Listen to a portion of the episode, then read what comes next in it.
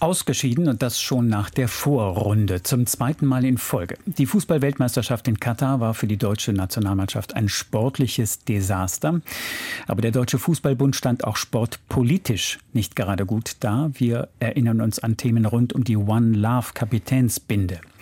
Gestern waren DFB-Funktionäre im Sportausschuss des Bundestages zu Gast. Christian von Stülpnagel aus unserer Sportredaktion ist im Studio. Hat die erfolglose WM dort auch eine Rolle gespielt? Ja, natürlich. Das Turnier hat auch an vielen Stellen ja noch einmal offengelegt, dass auch vielen Fans diese Nationalmannschaft mittlerweile beinahe vollkommen gleichgültig ist. Und im kommenden Jahr findet ja die Fußball-Europameisterschaft hier bei uns in Deutschland statt.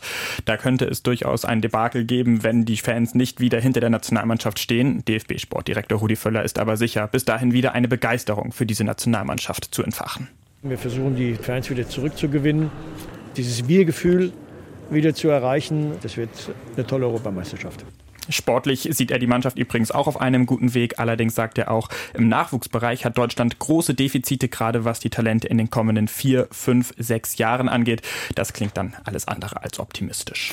Viele Fans in Deutschland kritisieren ja auch, dass die Menschenrechte im Fußball kaum eine Rolle zu spielen scheinen. Die nächste Club-WM wird in Saudi-Arabien ausgetragen, vielleicht auch die WM 2030.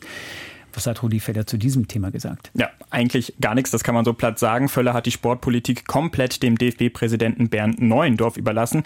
Der sieht aber eine positive Entwicklung bei der FIFA, wenn es um Menschenrechte geht. So soll auf dem FIFA-Kongress im März zum Beispiel offen über einen Entschädigungsfonds für Familien gespro äh, gesprochen werden, von den Gastarbeitern, die auf den WM-Baustellen in Katar ums Leben gekommen sind.